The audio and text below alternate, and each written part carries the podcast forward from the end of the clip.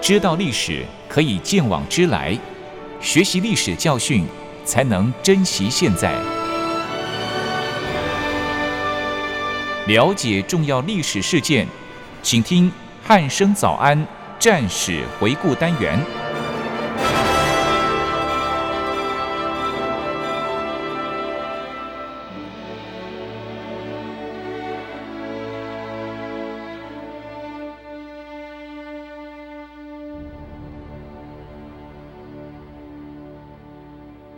各位听众朋友，您好，欢迎收听今天的战史回顾单元，我是易明。今天邀请到国防大学的曾博元老师来到节目当中，老师你好。呃，一鸣好，各位听众朋友，大家好。嗯，老师，我们今天是要跟各位听众介绍关于这个吴国跟楚国之间的鸡父之战。，对对，那这个鸡是呃公鸡的鸡对，然后父是父亲的父父亲的，父对，啊就比较特别一点对的这个名字哦。，啊对，对，那相信各位听众朋友应该也是没有什么听过这场战役哦，对就是没如错果对春秋时期的这个历史不是那么了解了解的的话话，嗯嗯，对，那一样节目的一开始，是不是先请老师给我们稍微说明一下这一场战役的概况呢？好的哈。一鸣记得在这个前几集里面哈，有跟各位听众说明哈，说到这个当时啊，呃，中原诸侯跟这个荆楚的一个斗争，荆楚就是楚国啦。哈。是，那当时自从西元前五百四十六年开始，宋国就开始召集的各路诸侯来开个这个民兵会盟。嗯，那开完之后，其实晋国跟这个楚国两个大的集团，也就是渐渐形成了一个和平的一个休战的一个状态。哦，对，对，那当时其实晋国、楚国、齐国还有秦国这四个呃强大的国家，都因为国家势力的关系，也就慢慢的这个衰落了嗯，哦，因为不打了嘛哦。，对，那也就这样子的被迫慢慢的减缓对外的扩张以及嗯各、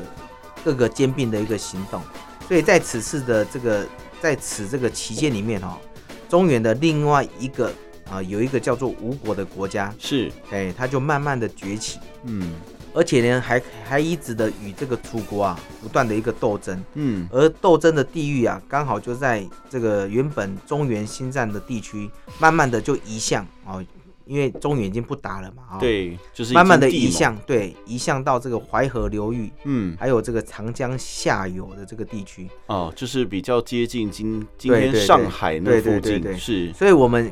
想一想，当时这个楚国啊，它其实它也是一个强国嗯，哦，所以吴国敢这样子去跟他挑衅，挑衅跟抗衡，一定是有他的一个作为。是，呃，所以我们可以看到，自从吴王叫寿梦嗯，哦，他为了想要夺取这个淮河流域的这些地区哈、哦，这个想要北进，他也想要北进中原。嗯于是呢，就在西元前五百八十四年，他进攻了楚国的边邑，嗯，叫做周来这个地方。是，哎，那一直到啊，这个吴王僚啊、这吴王僚在周景王的二十年，也就是西元前五百二十五年，他则是用舟师啊，嗯，舟师我们之前有在这个节目中有讲到，就是船嘛，对不对？对，哎，周师击败楚国的周师嗯与长安这边，所以我们可以看到吴国跟楚国两国之间可以说是不断的战争。嗯，其实前后啊加一加啊，大概是六十年左右哦，哦，打了这么久，很很久哦。是所以当时这两个国家可以说都是久战疲劳，嗯所以楚国它则是只能做逐城自守，嗯，那吴国也没有这个起兵攻打楚国，在在这个他筑完城之后啊，其实他就吴国他就没有起兵去攻打，但是其实好景不常在，到了这个周景王的元年的时候，吴国则是以淮河流域地区啊、还是为这个楚国所占定的被占据为理由，嗯，所以吴王僚他就率着他的这个公子光等再次的起兵去嗯进攻周来。是，呃，于是呢，这个吴楚之战再起，嗯呃，双方则在这个今天的河南省固始县的南境嗯，重镇叫做基辅哦啊，是，爆发了这一场的大战。嗯是，其实老师刚才谈到春秋当时的这个晋国、楚国、齐国跟秦国嗯这个四个大的强国，嗯其实都是因为这个连年的这个征战而趋于衰落。对那没错在这期间就有这个小国，也就是这个吴吴国，就趁机以在前没东听过哈，对啊，哎以前就是呃，就这顶几多个就大是国之外，其实没有对听过，。它比较少出现在历史的舞台上没哦，错就是它在这个期间就在这个东南地区兴起哦，嗯而且刚才老师也说了，它就是不断的跟楚国做争斗斗争嗯跟斗争。是，那接下来是不是请老师跟听众朋友说明一下吴国的崛起，它是靠着什么样的方式崛起的呢？好的哈，这个其实之前几集对于吴国讲的比较少，大部分我们都在讲这个齐国啊、嗯，楚国啊、秦国跟晋国这几个国家了哈。是，那我们现在来说一下吴国。事实上，吴国的建国的历史啊，可以说是相当的悠悠久。嗯，呃，据说从这个《史记》啊，吴太伯世家所记载的，他称作为金马，嗯，他的习俗是属于这个剪短头发，是，而且在皮肤上啊刺画纹饰，就刺青啊。哦，哎、他们与这个中原的民族，像束发、右刃以及这个龙底，它的习俗是披发左刃都不太一样。哦，就哎是它感感觉上像是另外一个民族，对，另外一个民族、嗯哦，所以可以见到这个民族在当时的跟中原民民族的话，其实没有太大的一个亲缘的一个关系，嗯，所以他当然就是被当做一个满夷的民族来做用，哦、，是，他可能是满族的其中的一个一部分。嗯嗯，嗯那假如按照这个《史记》的记载哦，吴国的建国，它是从西元前十三世纪间，有一个叫吴太伯奔走到吴来嗯开始来说。哦，那太伯嘞，他就自己称它为叫做巨吴，嗯巨吴所指的就是吴国的一个意思。是，它建都于这个梅里，梅里就是在江苏省大概无锡县东南六十里左右。嗯，那后来从泰伯开始传，传了到第十九第十九个王，嗯就传到了这个叫做寿梦，刚刚也有讲到哦，嗯寿梦。那开始哎，他就自己称作他叫做吴王，哦，对，所以他等于是自封，自封，对，嗯没错，自封。那当时为周简王元年的时候，也就是西元前五百八十五年，由于吴国跟越国这两个民族啊，都有这个断发纹身的一个习惯，所以这两个其实呃，应该说两个血缘可能会比较接近一些，接近一点，对哎所以近代的学者啊，就称他们为做吴越文化，哦，并称，是，哎、所以这个吴越两族啊，在春秋时代仍然是留在这个氏族社会阶段，所以当时因为这样的一个地形啊，还有一个气候啊，一个比较温和那个地方啊，哈、嗯对，相且对于其他地区，对，而且土壤又特别肥沃，种嗯田农家嘛，所以那边的人的话，他的生活就比较的丰裕，嗯，再加上哈那时候，因为他们的各种的河川交错，是而，且湖泊非常纵横，刚刚讲的舟师嘛，所以可以看出他那边的这个水利，这个在力水上作战的这对个对兵啊能，力也比较也比较强，而且他们平常的交通工具就是船就是船只，对哎就是他们的主要交通，所以因此就带动了这些造船的一个技术，嗯，所以可以看到，事实上其实呃吴国的船业技术是非常的兴起的，非常的早的。是，那造船业是不是需要很多的金属？对，所以中原有发明了所谓的青铜，还有铁器。嗯，所以青铜铁器一到了这个吴国，还有到越国这个时候，他们就必备啊，因为他们要拿来造船啊，对，所以非他们常的好用的对工具，所以他们制铁业也就慢慢的就兴起了。哦，哎所以事实上哈、这个我们可以看到它的整个一个工业啊，还有这个农业啊，是还有这个渔业啊，其实都非常的兴起。我举例来说，当时吴国有一个公子，他叫做这个季札，嗯，他那时候来到中原之后，他佩挂在剑上，被徐国的这个君主啊，嗯国君啊给深爱一泯。你知道那个是什么剑吗？嗯，老师，我知道这一把这把剑应很有该名就哦是传说中的吴钩，对不对？对，没错哈、嗯吴钩。其实吴钩啊，它是一个很有名的一个兵刃，嗯，哎，它是一种弯刀，它是由青铜所铸造而成，所以称作为吴钩。是，那古代它也有两把名剑，像是干剑跟墨邪，这应该你们都有听过。对，杨这个剑的更话，有名了，对杨剑的话就取名为干将。嗯，对不？对？这个阴剑的话就是墨邪，它对它也是吴国的一个产品哦。哦，是，对所以可见这个吴国的冶炼技术到底有多好了。真，的真的哈、嗯所以一鸣我们刚刚所说的这个吴国的制铁技术嗯，哦，其实这个都是他的证据，是哦因为这这几把刀我们应该都听过，对，哦历史上的名阵，没错嗯，所以吴越两国的物品的文化在早期就是非常的进步。是，不过嘞，在人文的文化上，因为他跟这个中原啊这些人接触的比较少，是，哎，但是后来等到了这个申公、这个乌程，还有伍子胥啊、孙武啊、伯嚭这些人到了吴国之后，嗯，才使得这个吴国啊勃然兴起，是，哎，才这样的这个成为一个东南的一个新兴的一个民主。哦，是，老师，想必这个吴国的兴起应该是会让其他国家嫉妒哦，因为毕嗯竟它等于是占尽了这个优势，对、嗯哦各个非常多的优势哦对。，对，那是不是有哪一个国家就是有特别的嫉妒这些就是兴起的这个吴国呢？呃，一鸣事实上是有的哈、哦，嗯因为吴国的崛起嘛，一定会影响到或是其他的国家的嫉妒嘛，嗯，像是在西边的强国楚国，它就是是这样子嘛，对不对？哦，就会产生了这个矛盾跟冲突的一个关系，嗯，尤其是当楚国啊在中原争霸没有成功的时候，而且还落后这个晋国的时候，他不得已嘞，楚国就只能把这个不能这个争霸称霸的中原，就是只能把它转移到这个江淮流域这个地方。嗯，那这样的话，其实也会引起到吴国的一个不安。嗯所以，一鸣我们从这个前几的节目中有稍微提到晋国，嗯，它是出自于跟楚国争霸中原的一个要求嗯对，哦，所以当时哎，他就采纳了楚国的王臣嗯，叫做申公这个乌臣的建议，他要联合吴国去抵制这个楚国，嗯，所以就主动的去跟吴国来做一个缔结，哦，就又是同盟了同盟一下，对，哎，让吴国呢可以从侧后方去打击楚国，去牵制这个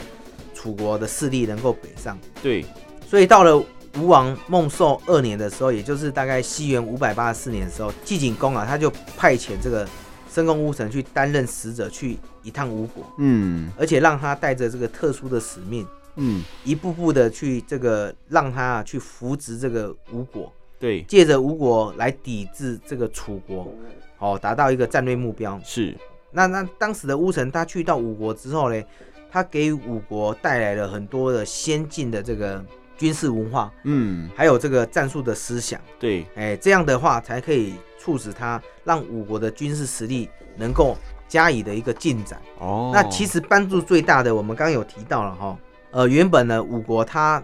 地面啊地处都是南方的水网嘛，对，哎，就是它有湖泊啊，嗯，跟还有这个这个河流，，对河流嘛，嗯，所以它的军事上其实大部分都是以水战为主要，对，哎，因此在陆战陆战上哈，它的它比较少量地用这个步兵，对，就是优势可能没那么对多啦，对，也也不常利用，所以嗯这一次乌城他把兵车带到吴国去，嗯并且还教导他们如何去使乘用，车使用，嗯而且如何去作战，他的阵法。嗯，所以如果从那个时候开始，他就拥有他自己的这个兵车，就是对他的这个车站啊跟兵团，嗯，所以因此吴国的这个兵种的配置就更加的一个齐全。是，哎，更加的能够去因应这个复复杂的一个战场的一个状况，嗯，所以逐渐啊，这个抵消了楚国在兵种还有战法上固有的一个优势。嗯，所以我们可以看到，在这样的一个背景之下，其实吴国就开始的主动有，它有水利嘛，嗯，它有舟师嘛，是，它现在它有兵又有车，嗯是不是？它就可以主动的去向楚国来发起这个袭击。哦，所以就这样子渐渐的拉开了吴国跟楚国的一个长期征战的一个开端。嗯，是，其实老师刚才谈到这个晋国，就是派遣了这个申公乌臣到吴国去，那就是带给了吴国这个就是军很事实力，对不小的这个军事实力哦，没错嗯就是等于是吴国可能本来就是海军为主啦，对，没然后错，现在我多了陆军，陆军，对、哎对对，我陆没军错就，建立起来，而且还蛮强的，对，没错，，对，就是是足以，而且还给他们战术战法、哦，对对，这个其军实事更思为想的一重个要，概概念。没对，错那相信就是吴国，也就是有了这个与楚国一战的这个实力哦。实啊对，那相信也就是让吴国就是接下来打的这场肌肤之战有一个相当的这个基础基础。对，嗯那老师紧接着可以说明一下这场战争爆发的原因吗？好的哈、刚刚我们有谈到这个周敬王元年的时候，回顾一下我们刚刚那个话题哈、嗯，那当时吴广在呃淮河流域，他把这个地区啊，呃说他是楚国给占据为由嘛，对不对？嗯，对，所以这个吴王僚他就率领的公子光再次的起兵去攻打周来。嗯，那于是呢，这个这样的方式的话，吴国跟楚国啊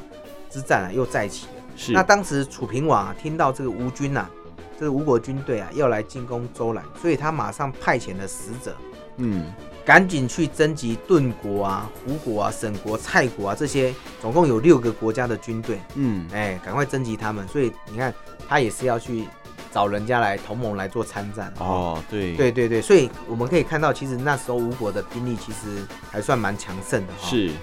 所以在这个西元前五百一十九年的时候，就在基辅，基辅就是在河南省的固县东南有一个叫做基贝亭这个地方来做一个会师，是，准备讨伐吴国来挽救周来这个局势。嗯那当时诶，这个楚国的令尹，令尹大概就是我们现在的宰相的意思，叫做他叫杨盖，嗯他当时哦正在生病，他听到这个状况之后，马上啊就奔驰到这个基辅，嗯，要跟这个诸侯来做军队的一个相会。所以你看是，当时生病，你看一听到马上还是抱病前往啊，抱病前往。哦，嗯那因为杨盖啊，在因为途中太过于劳累，所以导致他的病情更加的严重，是，因此他就把这个命令啊下达给他的司马，嗯叫做这个韦越来做代理统帅的这个职务。是，所以就率着部队还有这些诸侯向周来来做前进。嗯那吴国的这个公子光啊，听到楚国的军队跟这个诸侯的军事非常的浩大，嗯，所以以假如跟吴国的军队来做比较的话，其实可以说，呃，相当的一个悬殊，所以就自动撤出周来，嗯便在这个中里呀、这个地方再做集结的动作，是哎，在集结兵力，等待这个楚军的一个到来。嗯那当时楚国的这个杨盖啊，在这个时间点，因为病情太过严重，是，所以就死在这个军中。哇，哎，所以这时的楚军啊，还有他们的诸侯，其实士气都非常的沮丧。嗯当时代理就是由这个司马韦越来代理嘛。嗯，那但是因为他的资历哦太过之前，对，还不能够去指挥这个诸侯的军队，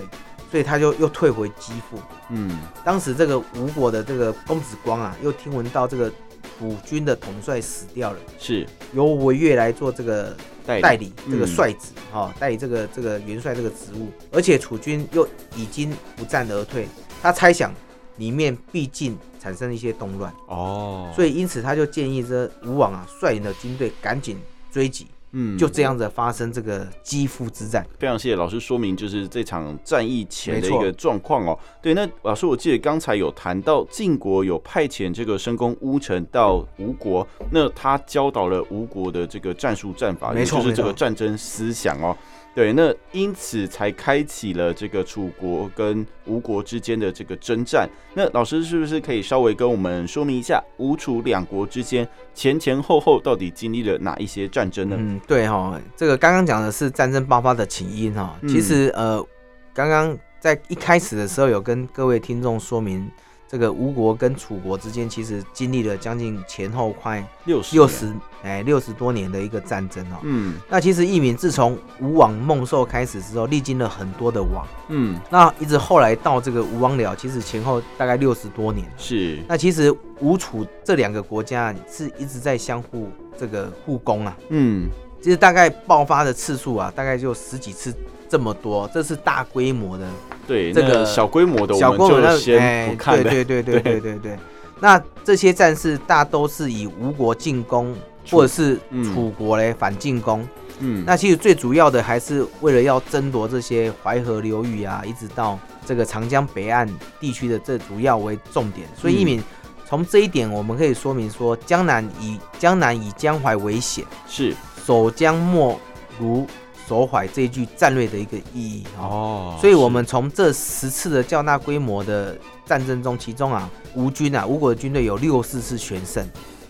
是对，那楚国军队它只有一次嗯全胜，那双方互有这个胜负，对哦，胜负这个大概就三次，嗯所以以我们可以看到这个趋势，可以看到其实虽然楚国它有它它它只只有一次，但是其实它的当时的兵力还是算是蛮强的。对但是后来因为国事的关系，他慢慢的就衰衰落落了、对衰败了哈。那相反的，其实虽然吴军的部分他兵力不是很强，嗯，但是是其实你看他有六次是全胜，对，所以他也是占尽了一个上风了。嗯，对对是。对其实老师刚才谈到吴国跟楚国，他们两国在这个六十多年间哦，总共有十次的大型战争。对，没错，对，那吴军可以说是胜多败少哦。对，胜多对败少以。这个形式来讲起来，的确是这样哦。那是不是请老师告诉我们听众朋友，这场基辅之战的战场在哪里呢？好，那基辅这个地方哦，它是位于在大北山的西北山脚下，嗯那也就是我刚刚所说的河南的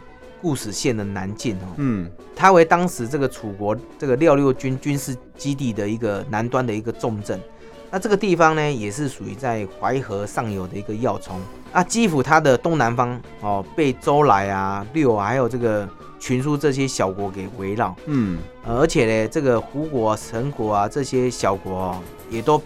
刚刚讲的这几个国家、啊，就是楚国要要征兵的这几个国家，也是平列在这个西北方。是，所以楚国若是能够控制这个地方的话，它也可以对付吴国。嗯所以这个地方可以说是进可以战，嗯，退可以守，哦，而且可以控制这个淮阴地区刚刚讲的这十个小国，哦，而且也可以保持啊东方的一个势力范围。嗯那相对的呢，假如吴国可以得到这个地方的话，它可以应对楚国，嗯而且呢这样的话可以驱逐这个楚国在淮阴地区的一个势力，嗯，而且且更可以控制刚刚我说的这些小国。是，所以由此也可以进入到这个大别山区，哦，所以它日后呢，这个是一个起点，破楚的一个起点。嗯，所以基辅之战在地略的争夺而言的话，实际上，呃，为了吴国还有楚国，这个以后战争啊，是一个非常重大的一个关键。哦，哎，那也是而后这个吴国军队大破楚国入城之战的一个地区。嗯，是。其实老师刚才谈到这场战争爆发的这个原因，还有当时的战场形势啊。那紧接着，是不是再请老师将吴楚两军的作战方略跟我们听众朋友再说明一下呢？好的好，当时楚国的代理统帅是韦韦越嘛，对不对？嗯，对，那他的他因为这个他的那个我们讲的杨盖啊杨盖他死了，所以他对由他来做职务的上的代理嘛，就是代理人制度嘛，哈、对对对，啊我们军队里面常讲的啊、哦。是那当时因为楚军也因为杨盖的死，其实内部其实有就非点常混乱啊混。乱沮丧，而且在这一场作战中啊，其实争议内部是有点不和的。嗯，哦，所以就这样的撤军了。后来抵达到这个基辅这个位置嗯，哦，但是当时他并没有料想到说吴国的大军他敢深入到楚国的境内，嗯同时还继续的去追击这个楚军，嗯，并且还将啊这个大军啊留在基辅这边来做整补。嗯等到整补之后，他再下再决定下一步的一个军事行动。所以吴国的公子光啊，他认为说楚国的统帅已经失去，已经死了。嗯那大军也撤了，那料料定里面就已经军心不稳了，是可以袭击楚军，嗯，所以他就跟这个吴王建议，他就说啊，他说吼、诸侯跟随楚国虽然很多，嗯，但是毕竟啊，他们都是小国，哦，对他们之所以会这个追随楚国，嗯，就是是因为怎样，他畏惧这个楚国嘛，对对不对？因为他是大国，嗯而且现在的这个吴国跟沈国这个君主都还非常的年幼，嗯那这个年幼而且气盛嘛，对，年轻嘛，对所以做事是根本不加这个考虑后果的。对哦，那陈大夫呢，他下聂这个人呢，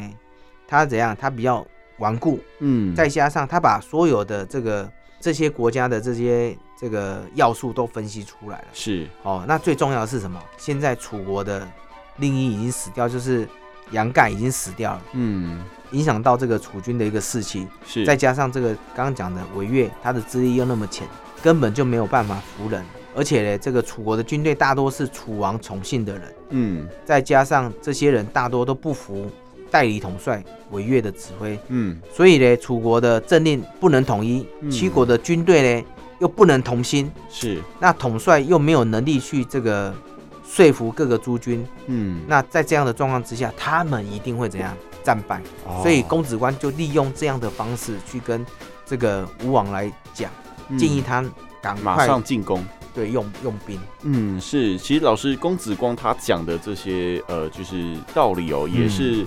跟跟这个建议哦，真的是蛮有道理的哦，对没就是错感觉是非打不可，而且嗯形势大好哦。对，没对，那错。最后到底有没有采用呢？是不是请老师再说明一下？呃，事实上是有的哈、当时吴王听到这个建议之后，他就赶紧率领的这个军队啊，追，赶快去追楚军，嗯，准备要趁机啊发起攻击。当时哎，吴国军队前锋已经到达了这个基辅这个附近，是开始侦查。他得知啊，这个楚国的军队还有诸侯的军队都停留在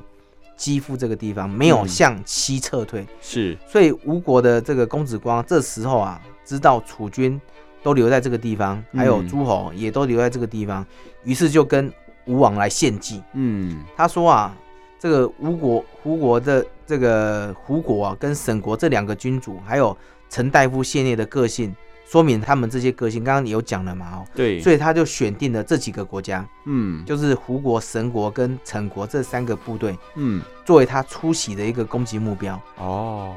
把他们的这个阵型给打乱，嗯，再引诱这些国家来做什么？来做出击哦哦，，他们是利用他们的应该说是诱敌呀、啊，对，哎，所以他先行先击破这三个国家的军队，将他们击溃击溃之后呢，他们利用溃退的时候来扰乱楚国的军队，随后呢，再以吴国的军队紧随这三个国家的后方嗯，来掩护吴国军队来实施攻击，是，这样的话就可以以寡击众。嗯，哎，这个时候嘞，吴王经过了这样的一个说明之后，他觉得哎，这个计谋好像哎不错，好像没败哦，哈、嗯所以呢，他就建议了，他就这个采用了这个公子光的建议嗯，哦，马上就决定，隔一天会日就向这个基辅啊楚军来做一个进攻。那一嗯鸣，你知道什么叫会日吗？会日哎呃不太清楚哎，这个部分可以请老师说明一 下吗？呃会日哈、嗯，哎，各位听众，假如可以的话，拿个手机啊查一下啊谷歌，Google 一一下下，谷歌一是下哈、我们来看一下这个，当月亮最圆的时候，我们叫做望嗯，是，啊、给各位一个小尝试啊哈、对，月亮呢完全不见的时候，那我们就叫做会哦，啊。会之后呢，月亮刚开始的第一天，刚开始升起的第一天，我们叫做朔。嗯，是，所以从中国的太阴历来计算的话，朔就是每个月的第一天，嗯，那会后就是最后一天。是那望约在十五日，也就是呃月，中的时候，对，对，在月中的时候，嗯，所以朔到会就是一个月。对，所以事实上，原来这个会日啊，就是属于这个月色无光。对，最所以暗的时候，，对，那在古代哦，它就是用兵作战的一个，好时机，不是，嗯大不忌是大忌吗？，对，它是大忌啊。嗯他认为因为光线不明嘛，以嗯，前的话，这个这个光线不明，所以在那个时间点哦。大部分军队都是拿来避营养晦，哦，而且他认为说在晦日作战是属于不吉利的。哦，是，好，所以你看看我们一鸣，我们看一下公子光他故意选择了晦日来做进攻，嗯他就是想要出其不意，嗯。可以达到一个奇迹的一个效果。哦，是那老师，我看这样的一个情况哦，想必就是要准备进入作战阶段没了。错。对，那是不是最后再请老师介绍一下这场作战的经过，给听众朋友了解一下？那也顺便为这一集做一个结尾呢？好的哈，其实当时楚国的军队统帅叫韦越嘛，他率领大军正在基辅这边来休兵嘛哈。嗯，那当时又讲的正值会日，应该是没事。对哎他自己应该想应该没事，但是没想到这个吴国的军队突然杀到这个基辅战场，突其实袭呀、哎，嗯，完全是出乎意料。嗯哦，那他只能仓促中这个来做应战啊，他让嗯这个胡国、神国还有这几个六个国家在前方来做这个列阵，是，来掩护这个军队，楚国的军队。嗯，那吴国的军队进攻的时候，就按照这个原本公子光的计划来实施部署。嗯，那吴王哎，他则是统帅的这个率领的中军，嗯那公子光呢，则是右军来去掩护其他这个其余的这个部队，嗯预备来做一个埋伏啊。哦，那他先他先找了三千个这个囚犯，嗯他没有受过任何的军事训训练，是，他去打这个胡国跟沈国还有陈国这些部队。嗯，那没有训练，当然啦、就当然也打不知道赢啊在干嘛，对，对，所以他只是在诱惑，嗯哎，这些乌合之众。他马上跟这个这几个国家啊，这三个国家一打，马上就散掉。那很快他就怎样？后退了。哦，那对当时胡国、沈国跟陈国嘞，看到正好一看到这个联军啊，这个吴军吴国的军队在溃退了，马上就奔啊呐、对想要立功嘛，嗯对不对？哦，这个向前去追击啊，要抓这个战俘啊。但是没想到他们已经纷纷进入到吴军的主力，他的府邸的一个圈中。那此时呢，这个公子光啊，则率领的右军啊，嗯哎，这个这个言语啊，这率领的左军嗯，哦，这个中军呢由吴王僚来做率领，双方来实施一个包围。嗯哇，这时候这个吴国、胡国跟沈国这两个君主啊，还有这个陈大夫啊，马上当场就被杀了，嗯，就演变成什么？这个没有将领来做领导。啊哦，是对对对，这时候这个徐国、还有蔡国、还有这个顿国，看到这个状况之下，马上就怎样，军心就动摇。那吴国的军队就按照这个乱兵的方式，哎，嗯开开始怎样？开始追啊，嗯开始追啊。那军心动摇的状况之下，这个又看到这个吴国军队蜂拥而来，嗯，在这种状况之下，哪有人可以？好好的应战，对呀、 其实马上就纷纷不战而溃，乱成一团了。嗯哦，那我们看一下这时的楚军呢，他看到刚开始他看到这个胡国跟沈国跟陈国他的军队是战胜了，对对不对？因为他是被诱敌嘛，对，所以这个而且又在会日里面，他根本就没有什么，他根本就没有列阵。对，所以楚军到达前面的时候，其实楚军已经怎样来不及了，对啊，就是哦北湖啊，没乎啊，因为这根本就没有想到会奇袭，对，所以这个时候吴国的大军就后面就跟着而来，楚国军队受到这样的奇袭，也就很仓促，嗯而且都来不及列阵，就也就这样子被吴国的大军给冲击了。是，所以在这样匆忙之下，又往后这个实施败退。嗯，所以这一场战役是吴国的军队以一国嗯，来击败七个国家的军队，哦，可以算是一个以寡击众，而且出奇制胜，对，得到了一个全面性的一个胜利。嗯，这个就是吴楚的基辅之战的整个一个经过。哦，是，其实，在经过老师的说明哦，这一场基辅之战哦，可以说是两国，呃，应该说是这个不同民族的这个对呃战争习俗不哎太一样哦，就是可能吴国真的不是很 care 所谓在会日发起攻击这件是是事情，是是我在猜应该有一部分原因是这 样啦，对，所以他们才可以做到出其不意的这个部状分况哦。嗯，对，那当然，这场战争在经过老师的说明之后，相信各位听众朋友对这场基辅之战有更明显的、更深一步的这个了解了解哦。好，那今天的战史回顾单元就到这里，我们下次再会喽，拜 OK 拜。